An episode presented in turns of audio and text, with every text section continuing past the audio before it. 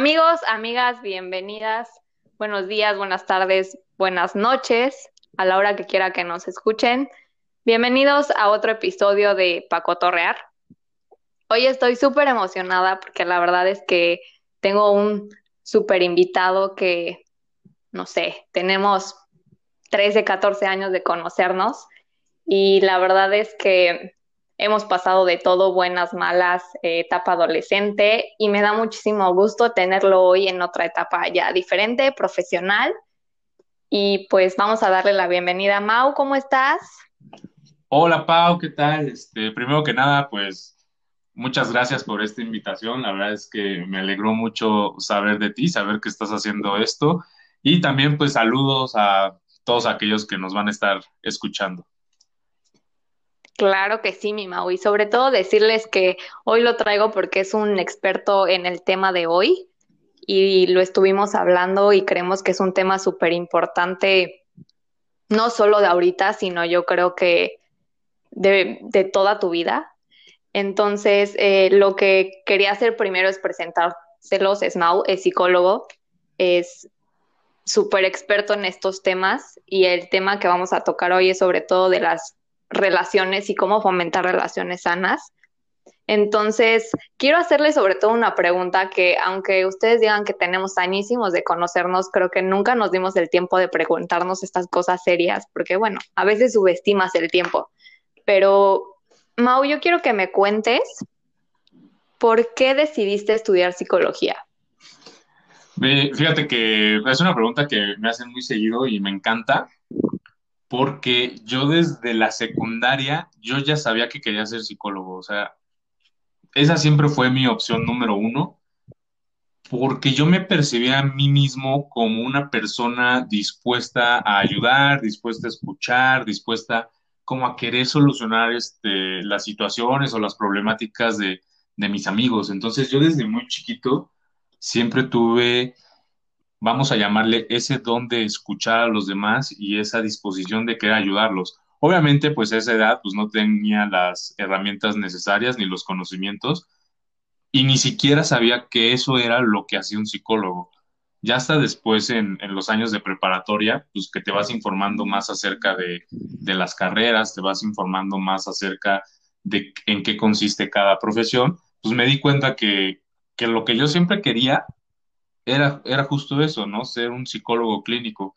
Y creo que esto lo confirmé desde que estudié hasta el día de hoy que he continuado estudiando y que ejerzo afortunadamente de la forma en la que desde pequeño siempre me imaginé que fue que es y fue como un psicoterapeuta clínico.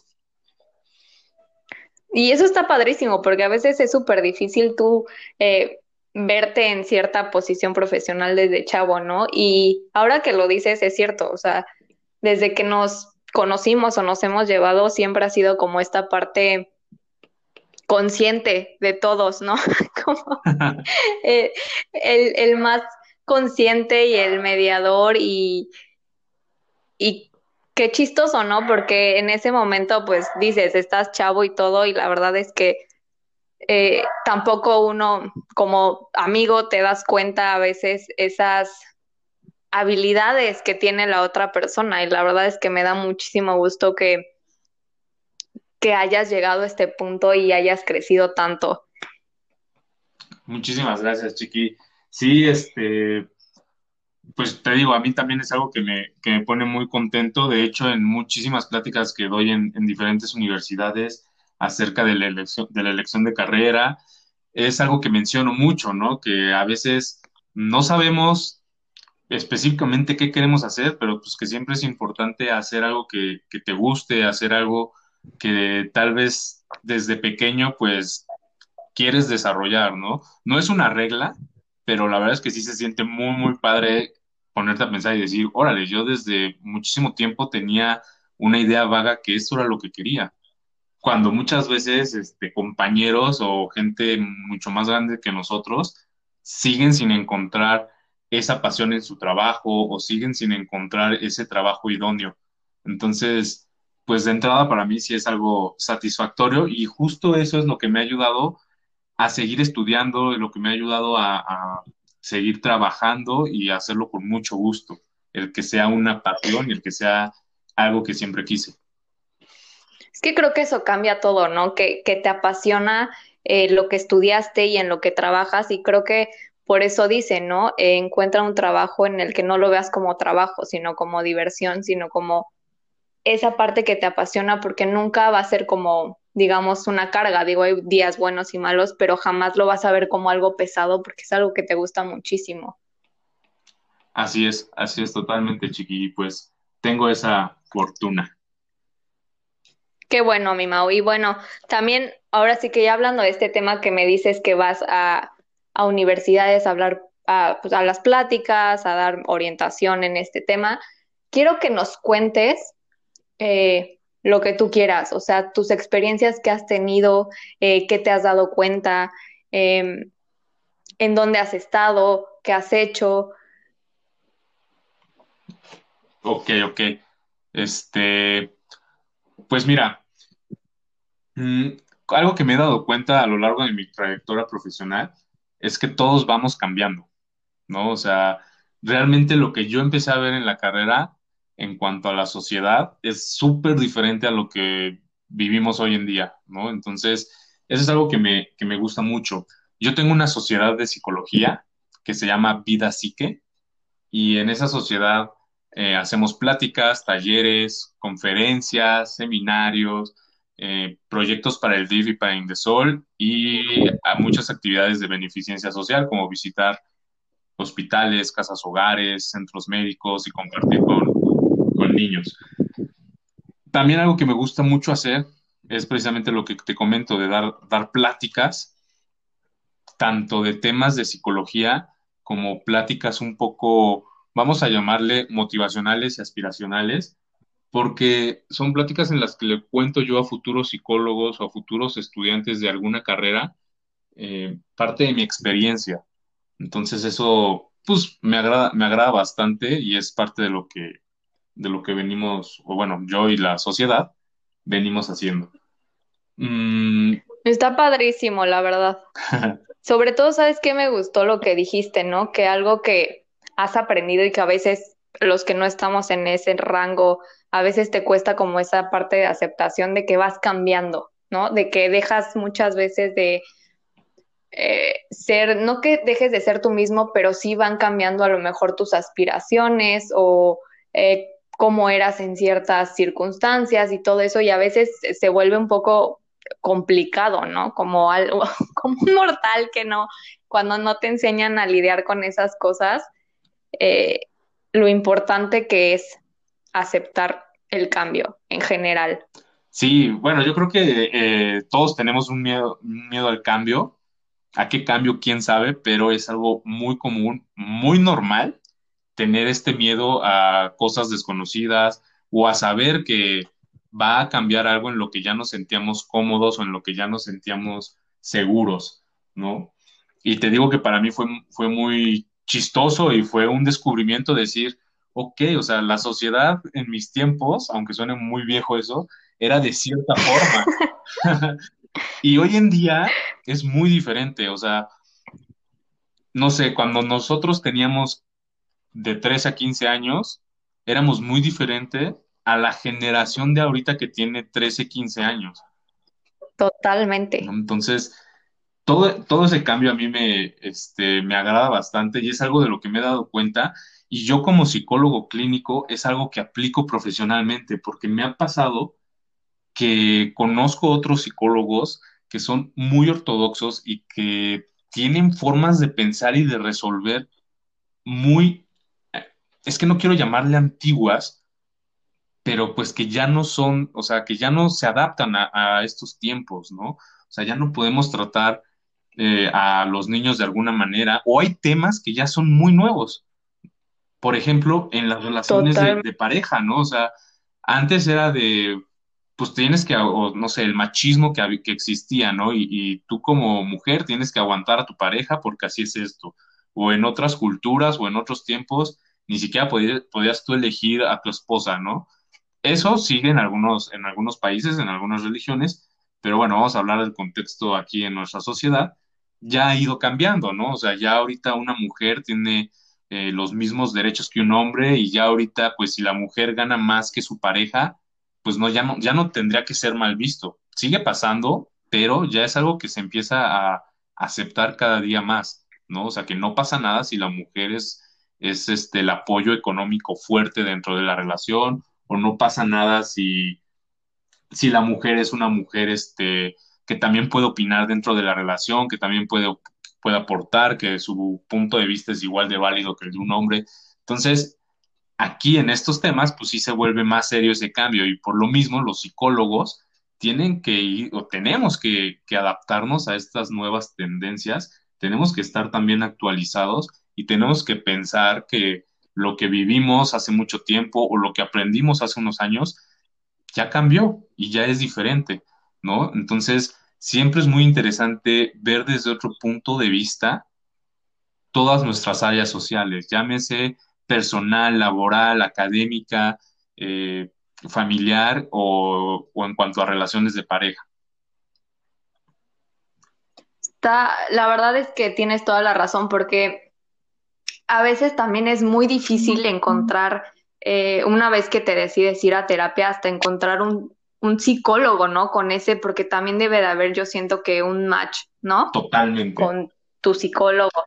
Y a veces es muy difícil porque, como dices, todavía eh, no generalizamos, pero hay unos que todavía a lo mejor eh, su forma de dar terapia es más cerrada, es diferente y pues obviamente ahí en lugar de ayudarte a veces hasta como paciente te, te frustra un poco más, ¿no? Porque empiezas así como de, no, es que nunca voy a estar bien, ¿no?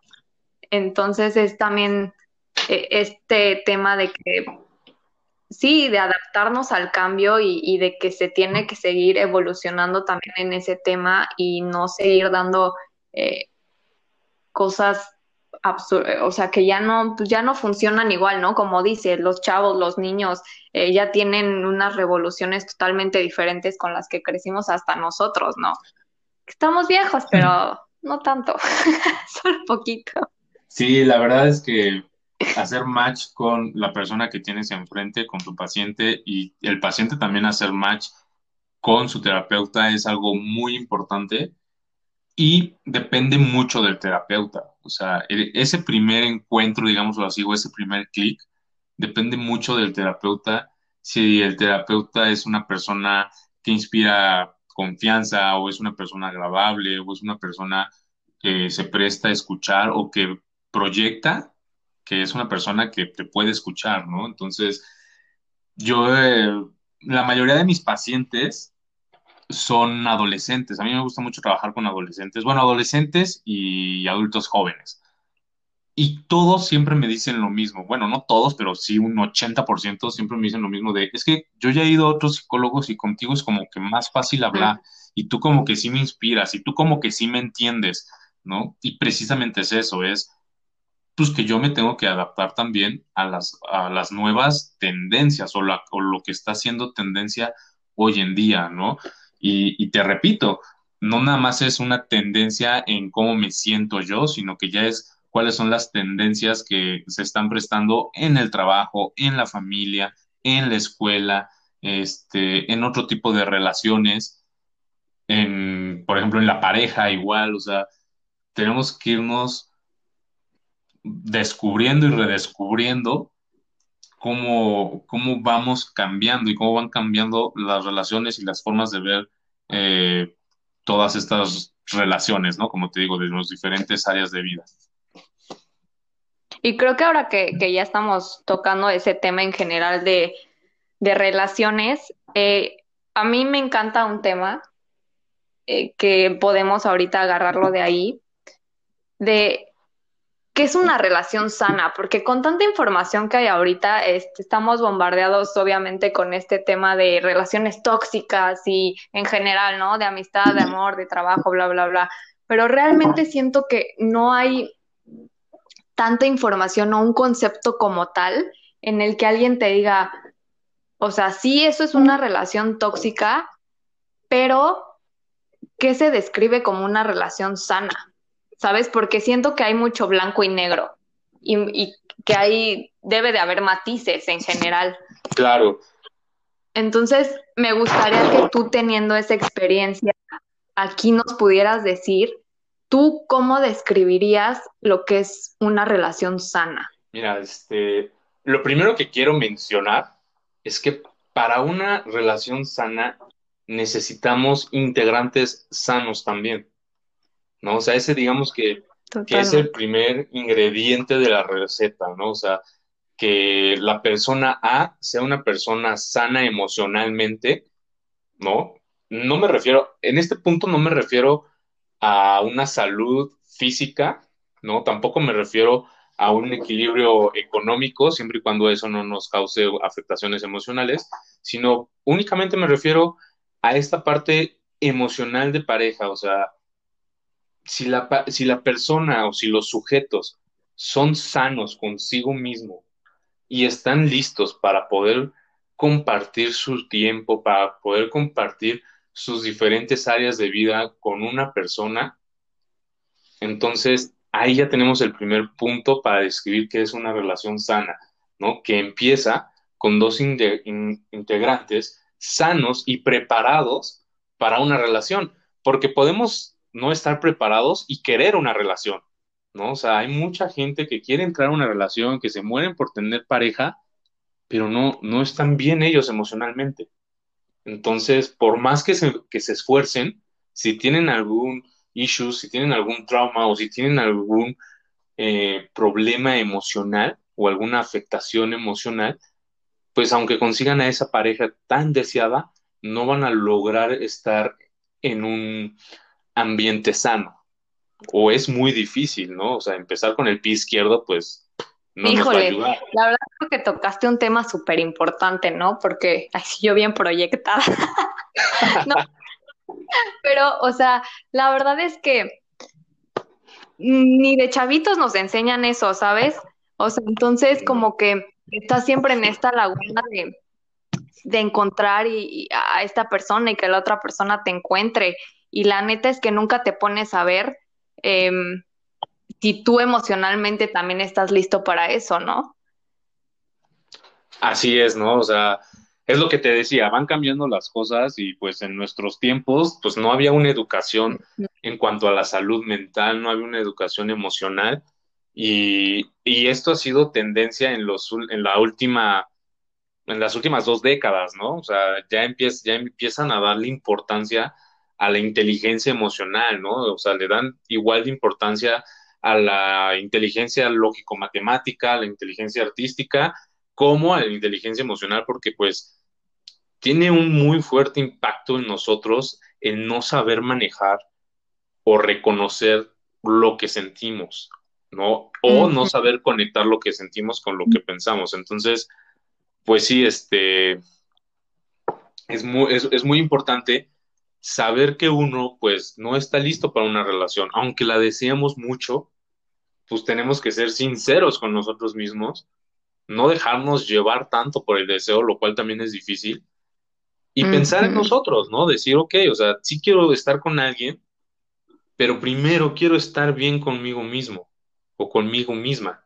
No es fácil llegar a esta conclusión, pero sería súper, súper perfecto el primero voltear a verse a uno mismo para después permitirse entrar a una relación. Por eso soy tan puntual en que para una relación sana, primero uno, de, uno tiene que estar sano. Ojo, digo sano, no digo tienes que ser la persona perfecta, porque problemas siempre vamos a tener, de caídas siempre vamos a tener, este, que se nos vaya el manejo emocional en alguna situación, pues es algo normal, ¿no? Somos personas.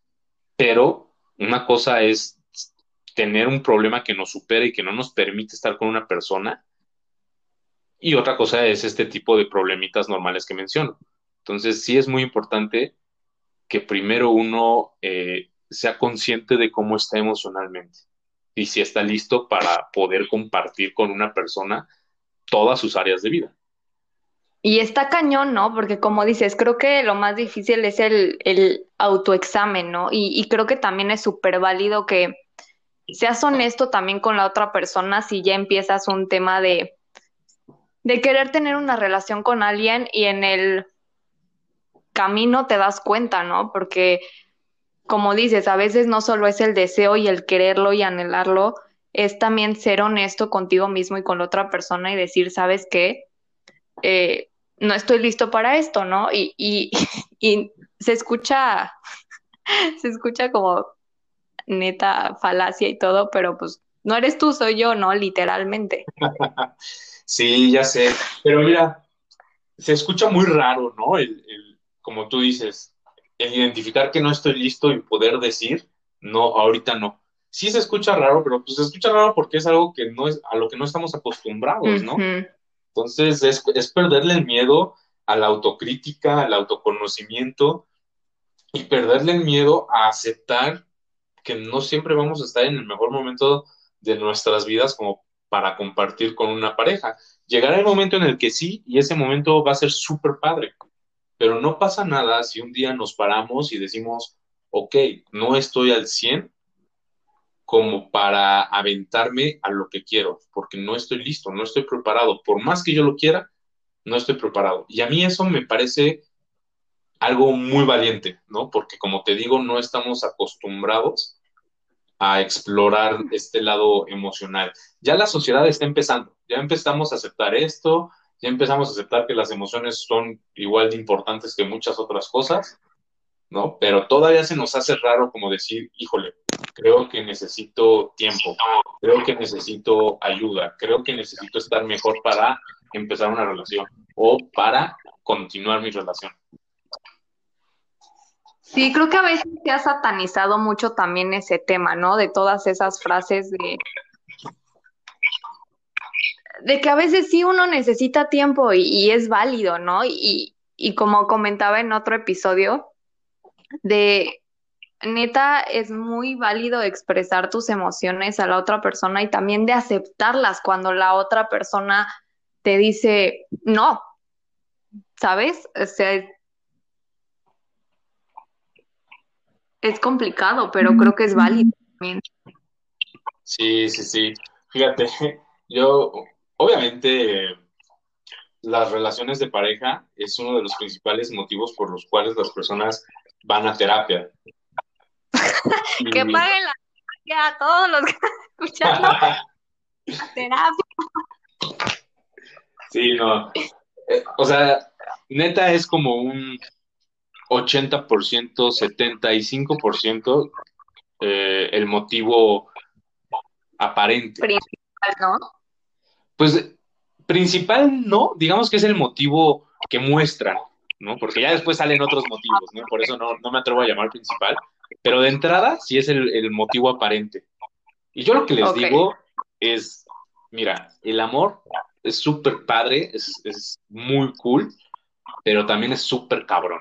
O sea, te da para arriba y súper bien, pero también te puede dar para abajo, ¿no? O sea, el mismo amor, la misma relación de pareja, te puede llevar a lugares que no te van a gustar.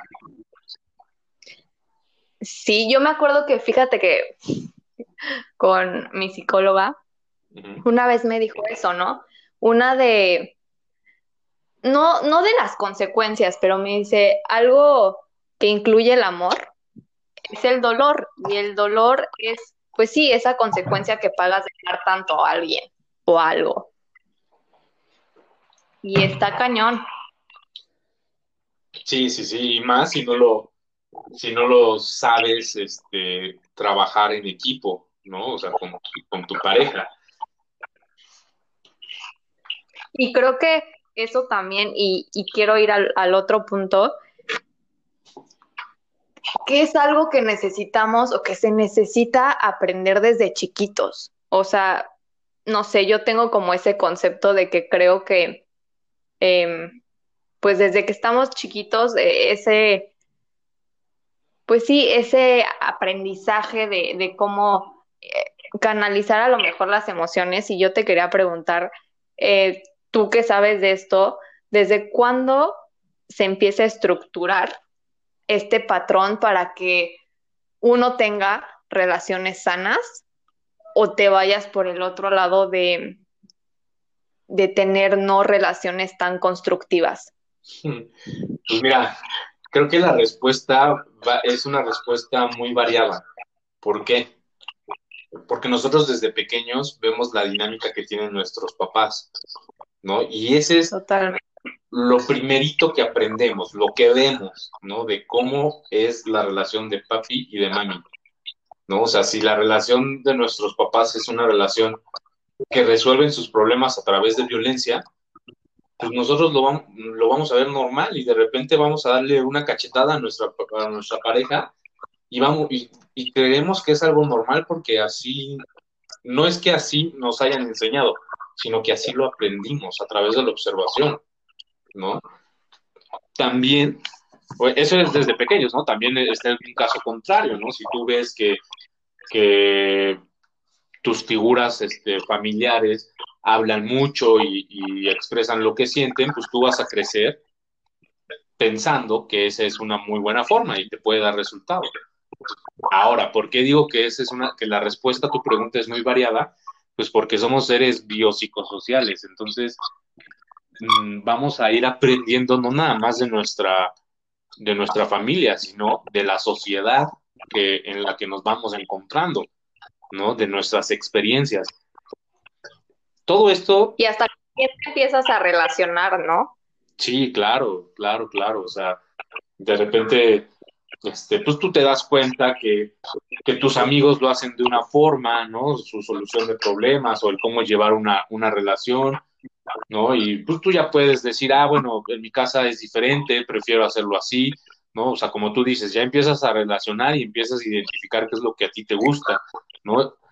Entonces, digamos que este proceso empieza desde que somos muy pequeños con el ejemplo de la familia, ¿no? O con el ejemplo de, de quiénes son nuestras figuras paternas y maternas. Y va cambiando, va cambiando a lo largo de nuestra vida. O sea, podemos ser personas ya muy maduras o podemos tener ya una personalidad muy estructurada y aún así podemos aprender cosas nuevas de, de parejas o podemos tomar eh, ejemplos de amigos y aprender, ¿no? Y crecer y tal vez hacerlos un poquito, un poquito nuestro o, añadirlo a nuestra forma en la que, en la que creemos y pensamos que debe de ser una, una relación, ¿no? Entonces, como te digo, yo creo que la respuesta más indicada a tu pregunta es empieza desde el, el núcleo familiar y termina hasta que nos morimos casi, casi, ¿no? Sí, totalmente, sí. Es el ciclo sin fin. Sí, sí, sí, no, de ir aprendiendo. Y qué bueno, ¿no? O sea, malo que, que naces y ya es eso y punto. No puedes aprender nada más, ¿no? O sea, vaya experiencia, vaya aprendizaje, nada. O sea, estará pésimo. Entonces, pues es padre ir, ir aprendiendo porque también son oportunidades nuevas de cambiar las cosas erróneas que hemos aprendido o de mejorar las cosas eh, buenas que hemos aprendido también.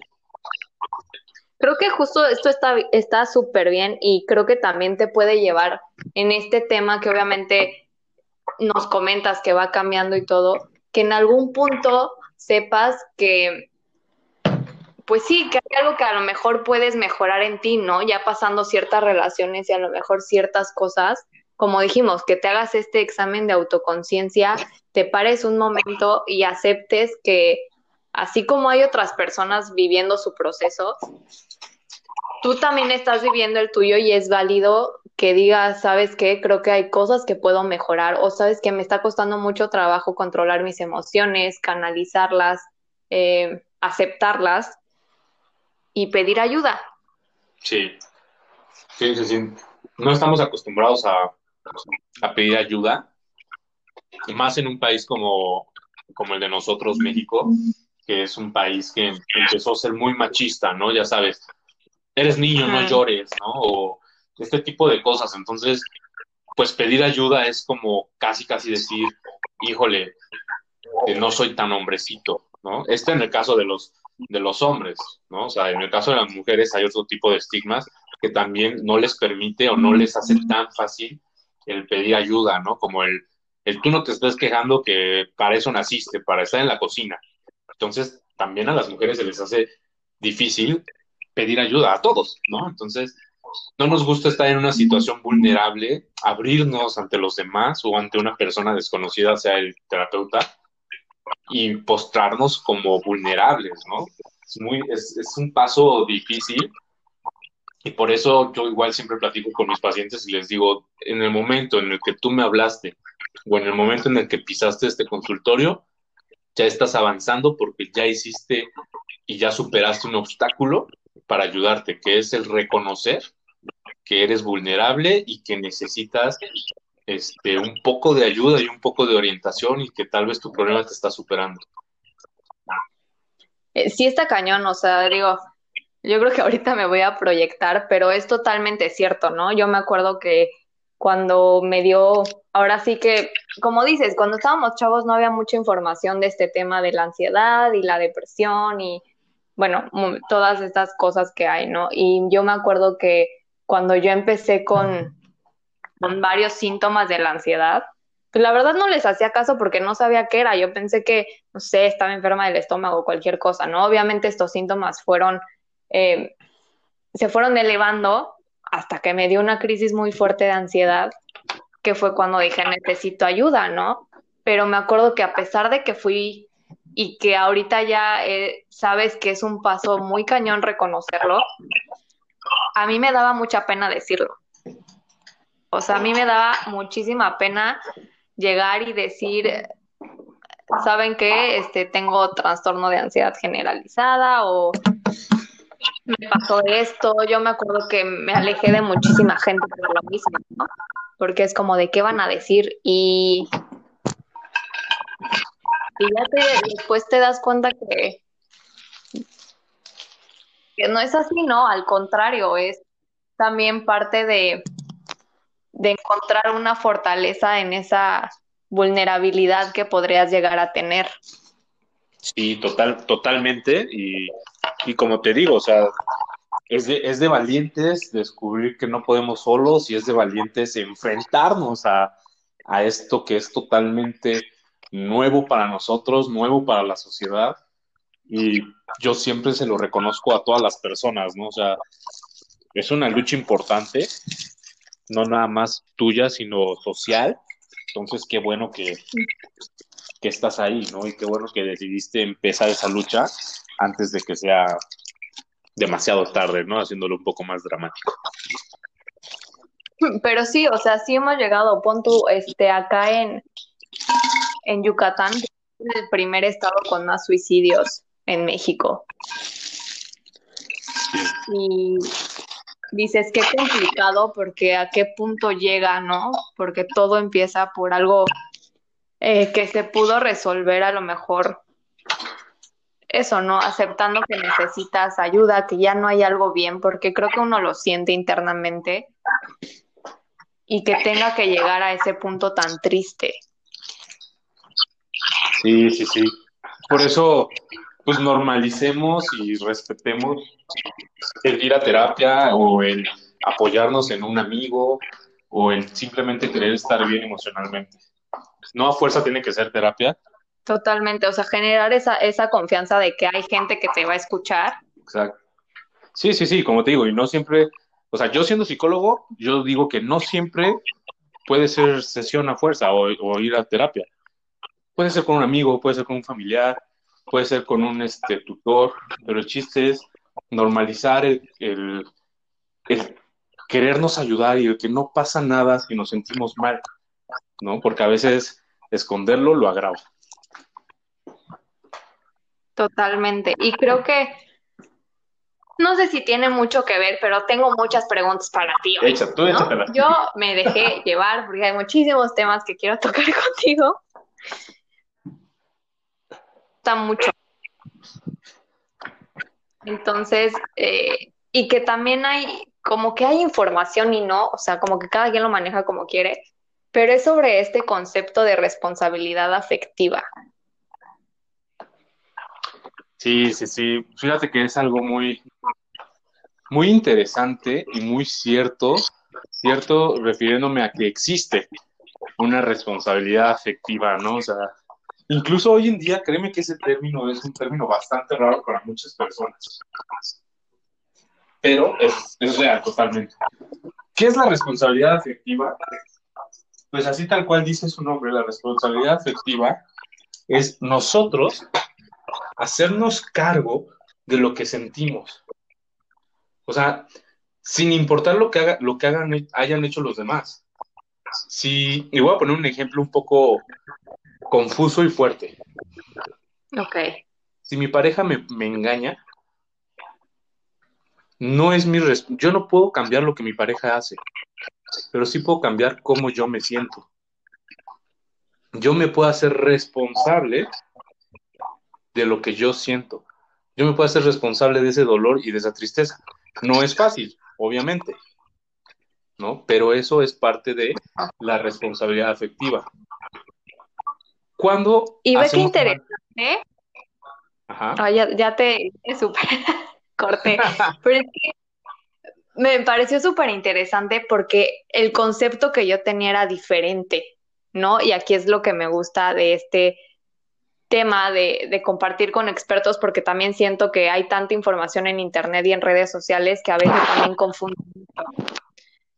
Entonces, pues eh, es que yo, pon tú, lo que según yo había entendido que era como tal, que igual es uno de los conceptos de responsabilidad afectiva, ahorita me dejarás mentir o no, que también es que, no sé, si las otras personas te llegan a, bueno, estos nuevos, el costeo y el gaslighting y el narcisismo, que también esa persona tiene esa responsabilidad afectiva de mínimo tener un respeto por los sentimientos del otro.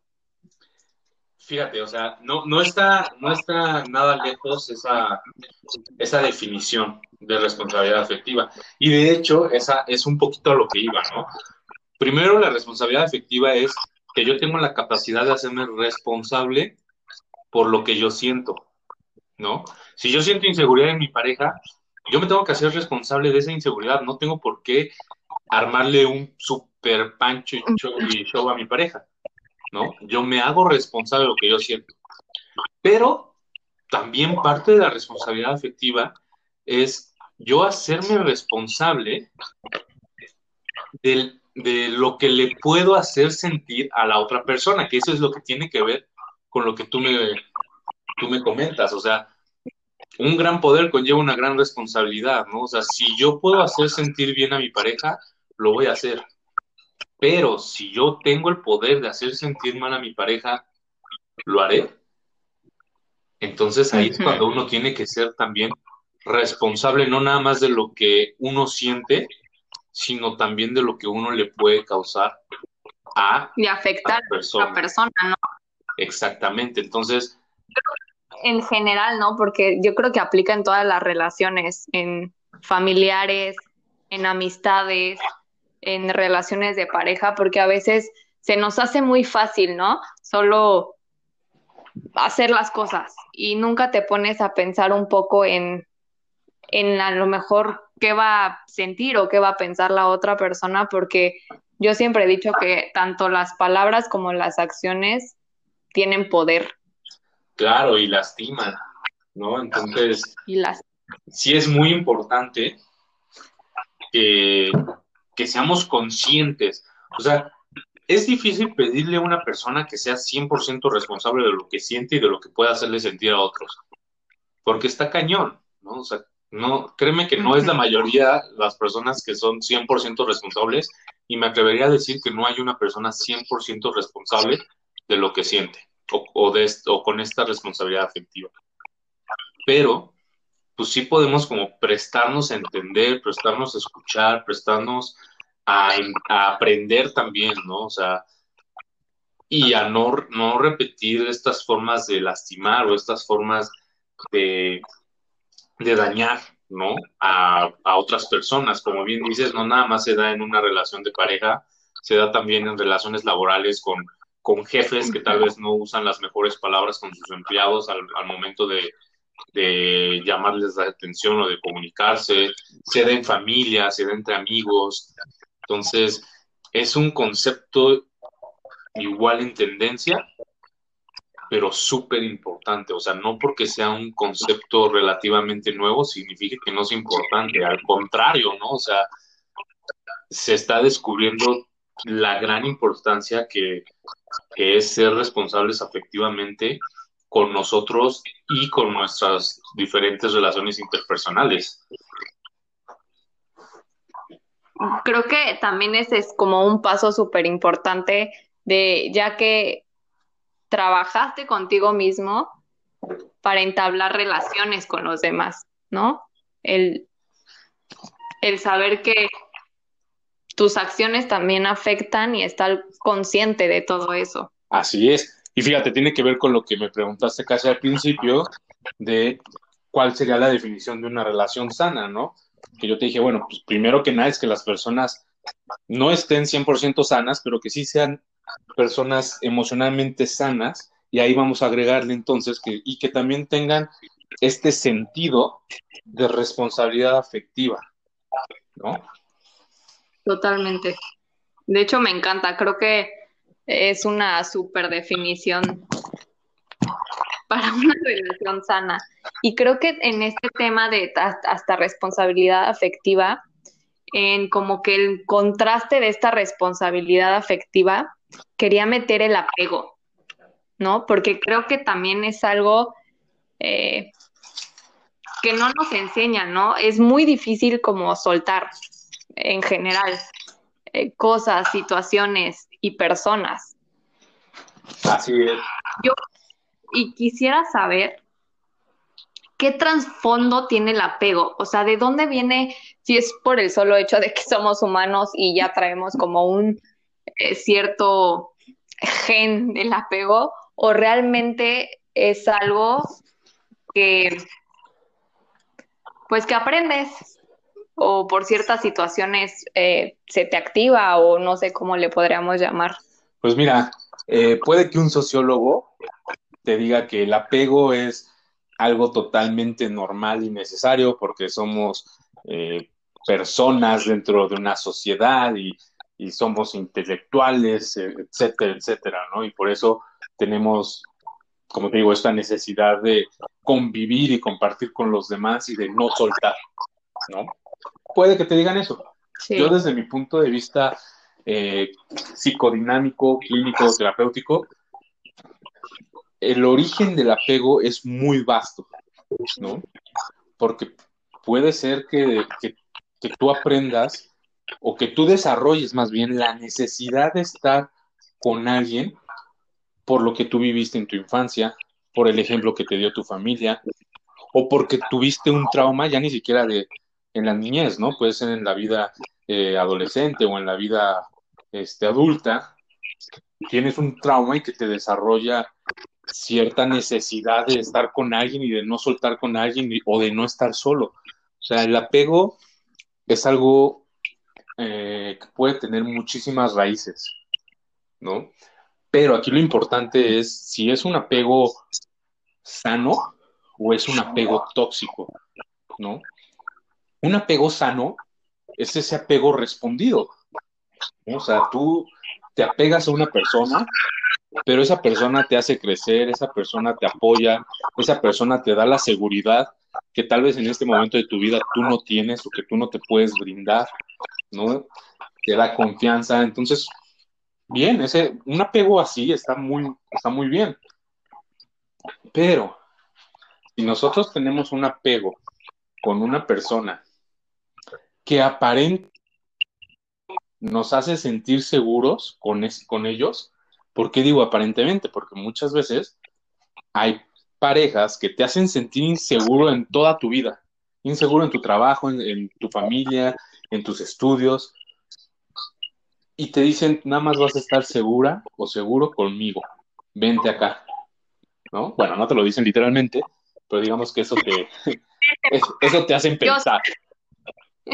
Entonces, ese, ese apego se empieza a volver tóxico, el, el, que, el que nos hace estar con una persona por las razones equivocadas o por emociones y sentimientos mal trabajados. Y hasta creo que ese apego te llega a generar un poco de ansiedad, tú me dejarás mentir, pero creo que cuando es algo, eh, un apego no sano,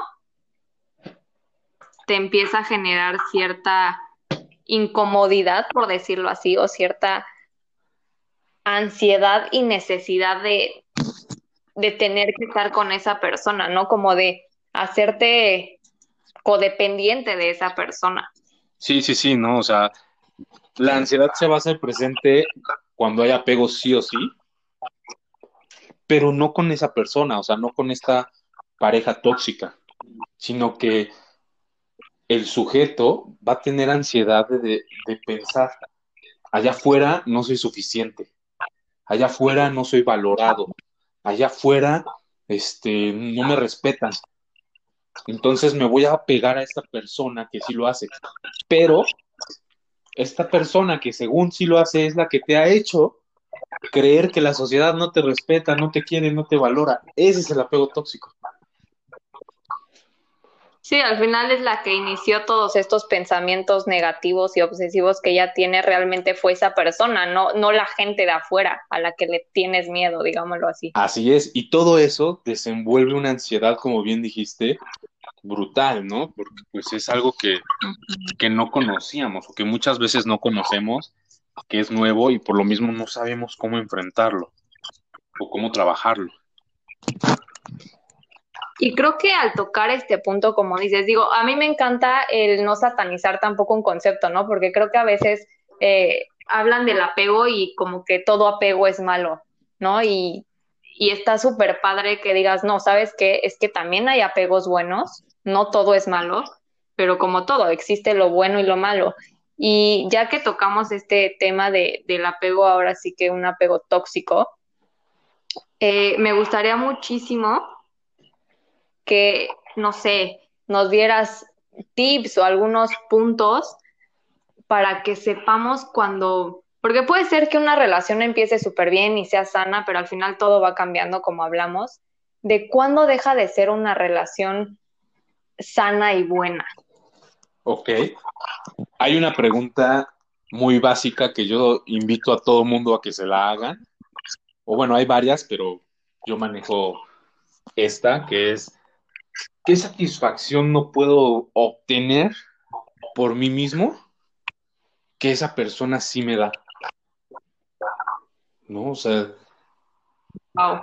de repente... Sí, está fuerte. Sí, sí, sí, sí, porque pues, nos hace encarar una relación y nos hace encararnos a nosotros mismos, ¿no? O sea, a ver, yo me, yo me miro en un espejo y veo a Mauricio y le pregunto, a ver, Mauricio, ¿tu pareja o todo lo que tú necesitas únicamente te lo puede dar tu pareja? La felicidad que tanto buscas únicamente te lo va a dar esa persona. La satisfacción laboral únicamente te lo va a dar esa persona. Entonces, esta pregunta, no siempre, pero digamos, bien, bien orientada, te hace abrir los ojos y decir, ok, sí es cierto, o sea, no necesito ser tratado de esta forma para ser feliz. No necesito este, entrar en esta dinámica tan cansada con mi pareja para sentirme una persona valorada o sentirme una persona realizada. O sea, yo mismo, y, de ahí, bueno, de, esta pregunta se generan varias, ¿no? O sea, yo mismo puedo valorarme o yo mismo puedo sentirme valorado. No, pues claro que sí. Ojo, yo lo estoy diciendo muy bonito, yo lo estoy diciendo este, sin, sin emociones, ¿no? Facilísimo, ¿no? Sí, sí, sí. Amigos, sí, no, obviamente, pues es una pregunta que mueve muchas emociones y que te va a llevar a, otras preguntas que también te van a mover. Pero bueno, este, te digo que ese es como un tip, ¿no? O sea, cuestionarse si necesitamos a esa otra persona para ser felices, para ser valorados, para, para estar satisfechos, ¿no? Y... Sobre un tema como dices, que ya hay acciones o cosas que ya van siendo cansadas, ¿no? O que ya no, no se están sintiendo bien con esa persona. Digo, en todas las relaciones hay problemas y también eh, no vamos a decir que las relaciones son perfectas, pero ya cuando es una constante, ¿no? Sí, sí, sí. Ya cuando es una constante y ya cuando tus problemas de relación empiezan a afectar otras áreas de tu vida, ¿no? Te empiezan a afectar en el trabajo, con tu familia, con tus amigos, ¿no? En tu persona. Entonces, ahí sí es cuando cuando es un foco rojo muy grande, ¿no? O sea, porque como bien dijiste, todos tenemos... Sí, sí, sí, o sea, todos tenemos problemas y es algo normal. Tampoco esperemos tener la relación perfecta porque no existe. No hay un príncipe azul en corcel y tampoco hay una princesa a la cual rescatar perfecta. No, somos personas y, y somos diferentes a nuestra pareja y van a haber situaciones en las que vamos a chocar. Pero una cosa es eso y otra cosa es que nuestra relación de pareja invadan otros espacios, invadan otras áreas de nuestra vida y empiecen a afectarlo y empiecen a afectar a nosotros, a, a otras personas a nuestro alrededor. Entonces ahí sí aguas, ¿no? Entonces una relación sana no es una relación que no tenga problemas, ¿no? Es una relación en la que puedes solucionar tus problemas, porque van a existir, pero los puedes solucionar de una forma sana. Y que una relación sana es esa relación que no va a afectar a, tus otras áreas de vida, ¿no? Como te, he estado mencionando, no, tu relación no va a afectar a tu familia, etcétera. Ajá, justo. Y hasta que esas cosas que pases con esa persona y que puedas solucionar esos problemas, hasta te hacen crecer, ¿no? Tanto en la relación como persona. Así es, totalmente. Sí, es lo que, lo que platicábamos, ¿no? Que vas aprendiendo nuevas cosas. La verdad es que creo que es un super tip de la gente que nos esté escuchando. Si de verdad se empiezan a sentir un, un poquito así, creo que es una pregunta muy válida que se hagan. Y creo que también es súper importante que dices, ya cuando empieza a afectar, afectarte, perdón, eh, ya en forma general estos problemas es cuando hay que echarse un clavado y echar un ojo a, si vale la pena, ¿no? Sí, totalmente, para que no se, para controlar eso, para que no se hagan más grandes, ¿no? Para también darnos cuenta de cuál es el rumbo que llevamos, porque muchas veces no sabemos que estamos en una relación tóxica y, y esta es una muy buena forma de darse cuenta que estamos, ¿no? O voltear a nuestro alrededor.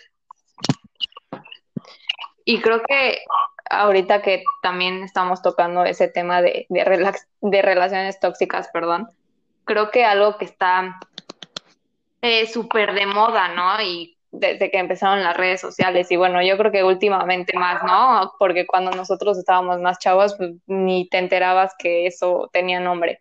Pero yo quería saber, digo, eh, hemos platicado que estos temas queremos profundizarlos más en, en otros episodios, pero quiero como este punto, ya que tenemos todas estas raíces, de por qué empiezan estos temas de el ghosting y el gaslighting y el narcisismo y por qué la gente o por qué hay personas que lo hacen. Digo, creo que en algún momento todos hemos caído en hacerlo, ¿no? Tampoco voy aquí a decir que somos santos, ¿no?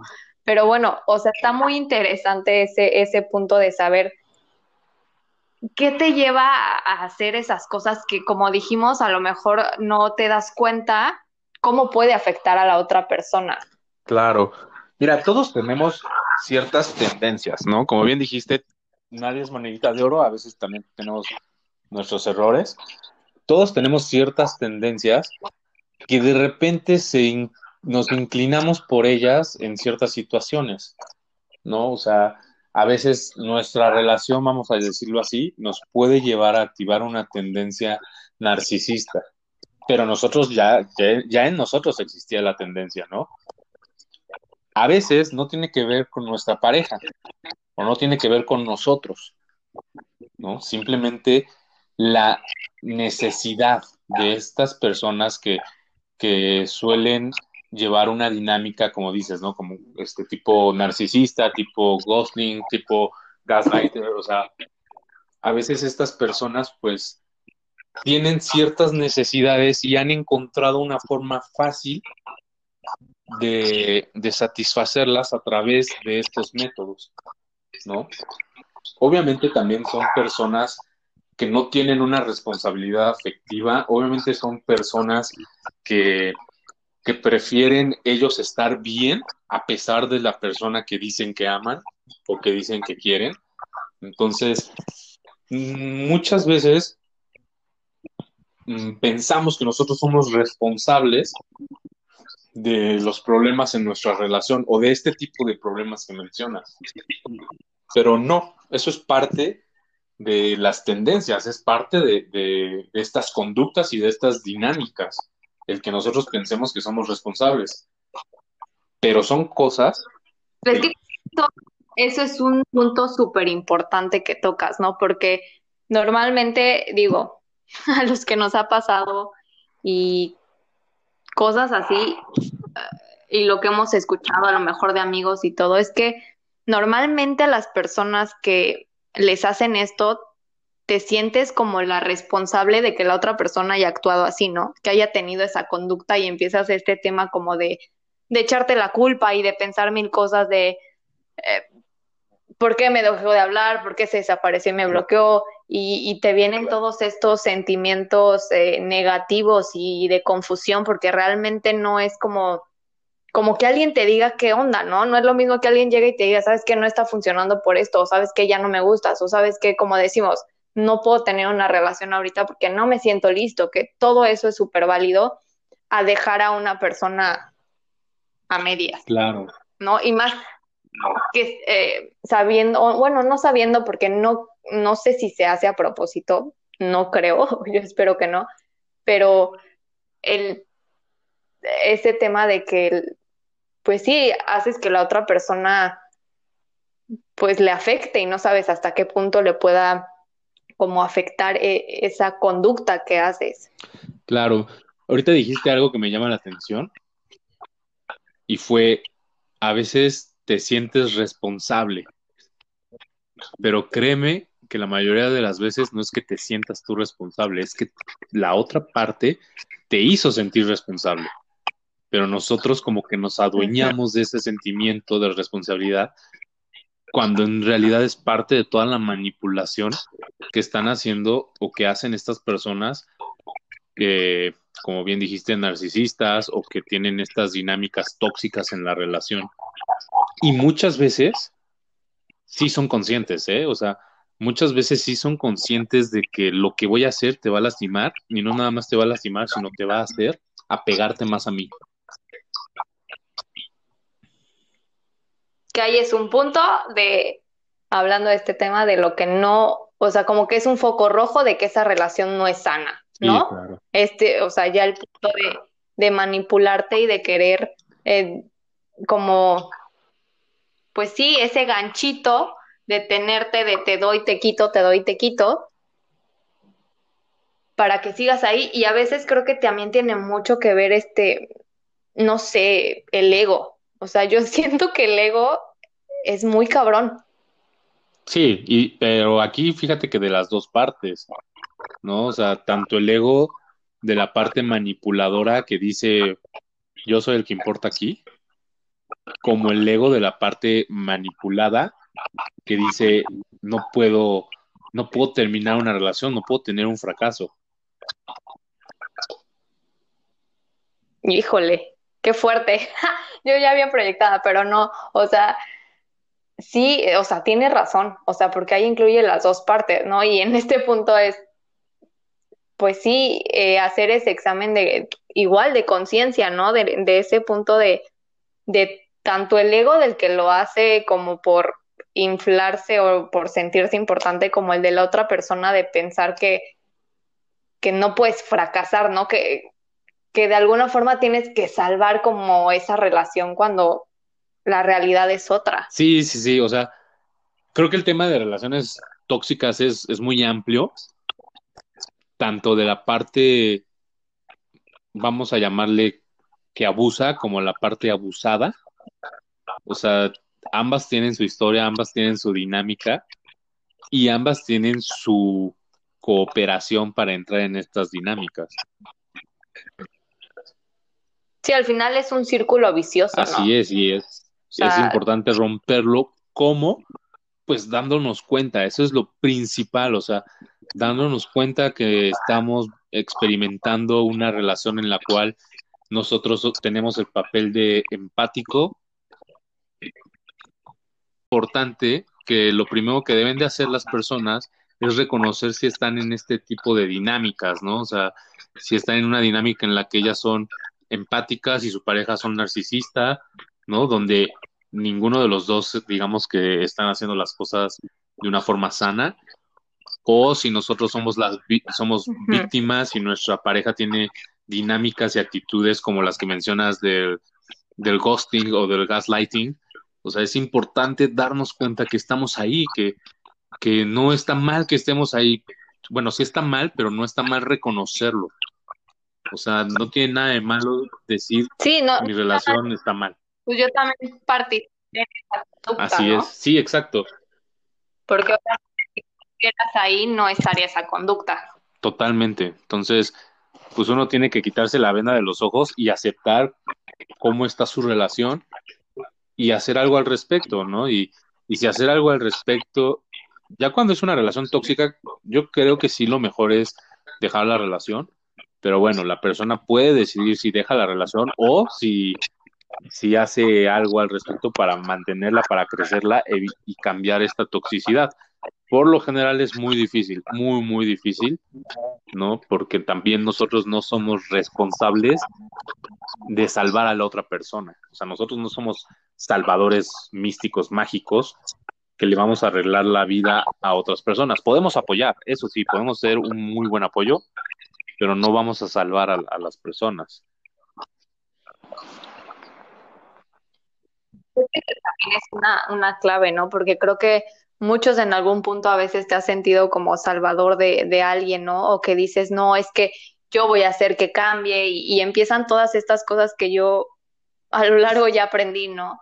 Que la que la persona realmente necesita querer cambiar para ella cambiar. O sea, tú no puedes llegar a, a decir te voy a salvar y voy a hacer que cambies porque pues, sabes, no es tu, Así es, ese es el, es el papel que vive la empática, ¿no? O sea, la persona empática es esa persona que dice, no, es que yo sí entiendo lo que él está sufriendo y yo lo quiero ayudar y yo, yo sé que yo puedo y yo sé que juntos tiene muchos problemas, o sea, este exceso de empatía que llega a una ceguera, pero la otra persona es una persona narcisista.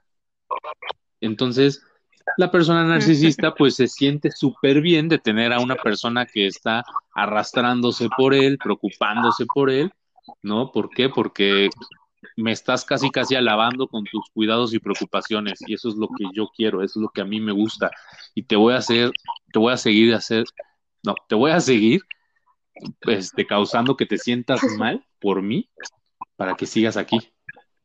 Pero las dos personas...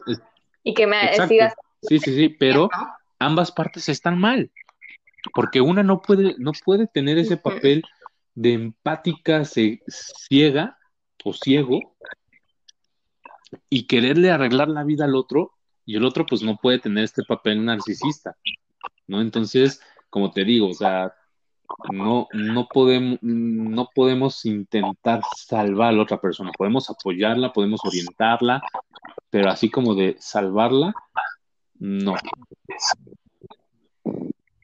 Claro. Digo, y la verdad, como dices, este tema es súper extenso en relaciones tóxicas y en todo lo que hay ahora en redes sociales, ¿no? Y por eso dijimos que íbamos a hacer más episodios, muchos más dedicados y porque nos podemos seguro pasar aquí ocho horas, amigos, y no acabaríamos. Entonces, dijimos que íbamos a hacer más episodios y, y creo que para este episodio me gustaría ya con todo esto que dijimos, que creo que abarcamos bastantito, que me des un cierre, ahora sí que para todos, o sea, tú como, como psicólogo, como todo, ¿qué cierre le darías a este episodio? Pues mira, yo quiero resaltar con lo que empezamos, que fue la relación sana o cómo es una relación sana.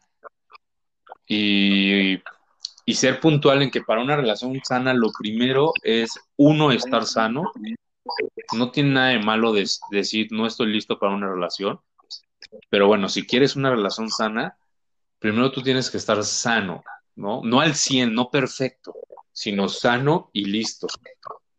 Y después, ya que estás en esa relación, pues identificar ciertos puntos que van a apoyar la relación, ¿no? Que es pues la empatía, eh, la confianza, la seguridad, construir, apoyar, hacer equipo, ¿no? O sea, esas son las cosas que hacen una relación sana. Y también lo otro que quería... ¿Mandé? Dime, dime, y también lo otro que, con lo que quiero cerrar es la contraparte, la relación tóxica, ¿no? ¿Cómo saber que estoy en una relación tóxica? Pues viendo, viendo nuestro alrededor, ¿no? Si nuestras diferentes áreas de vida se están viendo afectadas por mi relación. Y también, pues, yo abriéndome a lo que siento, o sea, si, si me siento mal, pues reconocer que me siento mal, reconocer que me siento triste, que me siento agobiado, que me siento saturado, que me siento presionado con ansiedad, ¿no? O sea, escuchar nuestras emociones y, y cuestionarnos, ¿no? O sea, cuestionarnos qué es lo que nos está causando este tipo de, sentimientos. Creo que eh, está padrísimo porque creo que lo mejor de todo y hasta en estos tiempos y todo es reconocernos, ¿no? A nosotros mismos primero que a nadie más. Sí, sí, sí, muy, muy importante que nosotros seamos conscientes de quiénes somos, de qué pensamos y de qué sentimos y de qué, y de qué sentimos, ¿no? O sea, para nosotros estar bien con alguien, tenemos que estar primero bien con nosotros mismos y bien nosotros. Y es, es, un proceso complicado y la verdad es que también me gustaría que, que, tuviéramos ese tema, ¿no? De, de, conocerte a ti mismo, de cómo, eh, porque a veces siento que te dejas definir por tantas cosas mientras creces, que tienes que hacer y, y, reconocer quién eres, ¿no? Y conocerte para también poder eh, enriquecer tanto tu vida como tus relaciones. Sí, aparte que como platicábamos, no es muy común o es algo muy nuevo el empezar a entrar en contacto con las emociones, entonces hay que quitarnos esos estigmas no está mal sentir, no está mal que un hombre llore, no está mal que una mujer este, alce la voz. Hay que quitarnos los estigmas. Y me encanta, me encanta, Mau. Eh, también vamos a hablar de tabús, de, estigmas, de todo, porque para eso estamos. Entonces, mi Mau, ya sabes, quedas invitadísimo para todo lo que sigue. Muchísimas gracias, Pau yo súper dispuesto y apuntado. Perfecto. Y bueno, amigos, ya nos extendimos un poco en este podcast porque la verdad estuvo súper interesante este tema, pero eh, cuídense mucho, cuiden a sus familias de nuevo, todavía nos falta un poco de esto, así que usen mascarillas, cuiden también su salud mental, es súper importante, siempre lo digo aquí, normalicemos, como dice Mau, ir a terapia, eh, hablar con un amigo, hablar con un familiar, con quien te funcione, con quien le tengas confianza, es súper válido. Eh, cómo te sientes, que nadie minimice tus sentimientos. Y pues, ahora sí que vemos la próxima, amigos. Mau, ¿te quieres despedir? Pues un saludo a todos los que nos están escuchando. Este, gracias por, por también tomarse el tiempo. Y pues sigan escuchando a Pau porque tiene temas muy interesantes, muy variados también, así que no se la pierdan. Ya lo escucharon, seguro Mau me va a hacer famosa, amigos, no, es cierto, pero sí sigan escuchando, se vienen cosas bien padres y bueno, nos vemos. Gracias, Mau. Bye.